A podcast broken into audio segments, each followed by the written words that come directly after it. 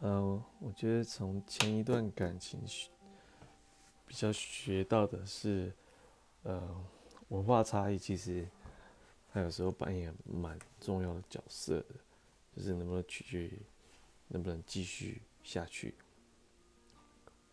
然后，如果再就是说，嗯，生活在一起的时候，呃，也男生可能要慢慢学会着去。多负担一下，呃，家里的事情，因为我不知道现在男生可能我在我这个这个，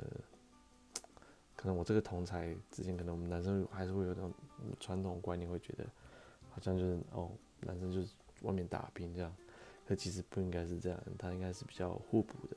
谁在什么时候状况下是比较主内主外，他是看机看时机点，而不是依照。